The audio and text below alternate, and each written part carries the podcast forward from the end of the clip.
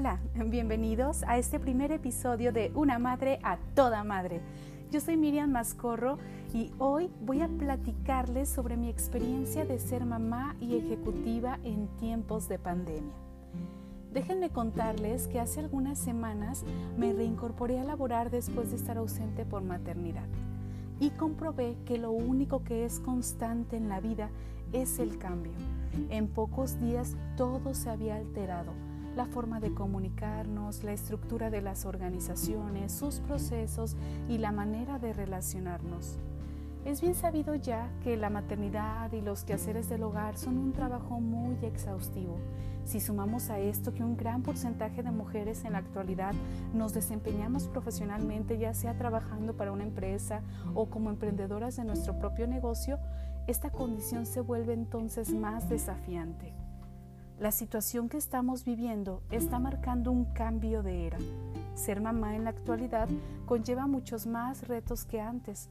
Ahora, literal, somos madres de tiempo completo, pues no hay guarderías, colegios, servicio de niñeras, ni nada que se les parezca y que nos pueda ayudar con el cuidado de los hijos. Encontrar un equilibrio entre la maternidad y el trabajo se ha convertido en todo un reto, particularmente para quienes somos madres de hijos pequeños.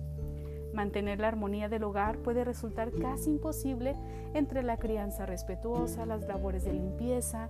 Hay algunas mamás que han tenido que tomar el papel del docente y además de eso, pues tenemos que cuidar la alimentación de nuestra familia. Todo esto puede generar un ambiente sumamente estresante y abrumador. Por eso, quiero compartirte cinco recomendaciones que me han ayudado a sobrellevar de la mejor manera esta situación. El punto número uno, cuida de ti misma. Sí, escuchaste bien, cuida de ti misma. No podemos cuidar de nuestra familia si no cuidamos primero de nosotras mismas. Y esto no es egoísmo, se llama amor propio. Procura tener al menos una hora para ti sola durante el día donde puedas hacer cualquier cosa que te plazca, que te reconforte hacer ejercicio, leer un libro, recostarte, ver tus redes sociales, ver un capítulo de tu serie favorita o tomar una copa de vino, ¿por qué no? Cuando hacemos una actividad que nos causa placer, soltamos todo ese estrés y presión que traemos acumulado. Inmediatamente nos sentimos mejor, más felices, más ligeras y positivas. Ese sentimiento de felicidad es el mismo que les transmitimos a nuestros hijos y a cualquier persona que nos rodea. Así que en este punto resaltaremos la regla de los aviones. Primero te pones la mascarilla tú y luego puedes ayudar a los demás. Punto número 2. Mantén a los niños ocupados, establece rutinas. Tengamos siempre presentes, queridas mamás, que los niños también podrían estar viviendo una situación de estrés al no comprender por qué todo ha cambiado tan repentinamente. Mantenerlos con actividades fijas y constantes les ayudará a tener confianza y seguridad. Dedícales un momento al día exclusivamente para ellos sin distracciones. Solo juega. Ellos lo agradecerán y se quedarán con la sensación de que siempre tienes tiempo para ellos.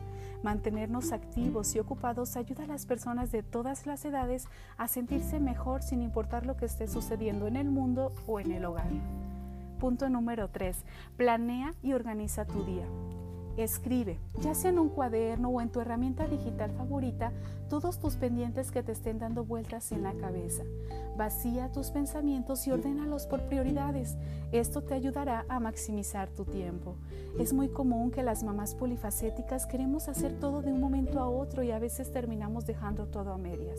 Es importante elegir un pendiente y enfocarnos hasta finalizarlo para luego continuar con el siguiente y así sucesivamente. Podemos usar dos listas, una de tareas y pendientes personales y otra de tareas del trabajo. Punto número 4. Involucra a los miembros de tu familia en las tareas del hogar. Es fundamental en estos días tener apoyo. Podemos dividir los quehaceres del hogar y enseñar a los más pequeños a colaborar en las tareas domésticas. También podemos turnarnos al momento de preparar los alimentos. De esta manera todos tenemos periodos de descanso, lo cual reduce el estrés y aumenta la satisfacción familiar. Punto número 5. No te aísles, solo cambia la forma en la que te relacionas con los demás. Cuando recién comenzó esta situación, debo confesar que enfrenté una inestabilidad emocional muy fuerte.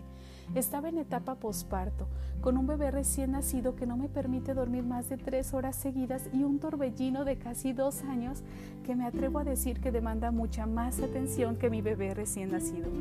Mi reacción en este momento fue apartarme. No expresaba lo que sentía, lloraba solas, tenía falta de apetito o por el contrario a veces comía bastante por ansiedad. Sufría de insomnio a causa de la incertidumbre de qué pasaría, si conservaríamos nuestro trabajo o no, qué pasaría si mis hijas se enfermaban, en fin, un tornado de emociones.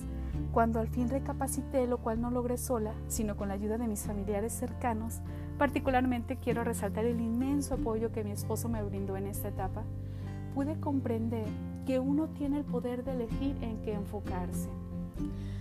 Puedes elegir sentirte mal, pasar los días con preocupaciones o pensando en todo lo que quisiéramos tener y leyendo noticias negativas. O puedes elegir sentir agradecimiento por lo que sí tenemos.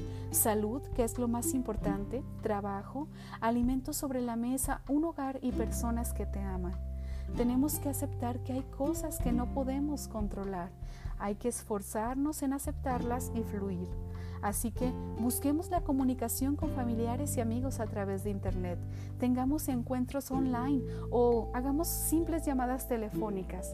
El apoyo social resulta clave para afrontar esta situación de emergencia. Recuerden, somos seres sociales por naturaleza y necesitamos de la interacción con otras personas para nuestro bienestar personal queridas mamás y compañeras de trabajo. Espero que estas recomendaciones te sean útiles y quiero que sepan que no están solas. Siempre habrá una manera de salir adelante y de vencer los obstáculos, que a diario tenemos una nueva oportunidad de hacer mejor las cosas y que ahora, más que nunca, es de vital importancia mantenernos unidas, trabajar en equipo, ser empáticas unas con otras y promover el liderazgo solidario. Gracias por haberme escuchado. Te espero la próxima semana con un contenido nuevo. Yo soy Miriam Mascorro. Hasta pronto.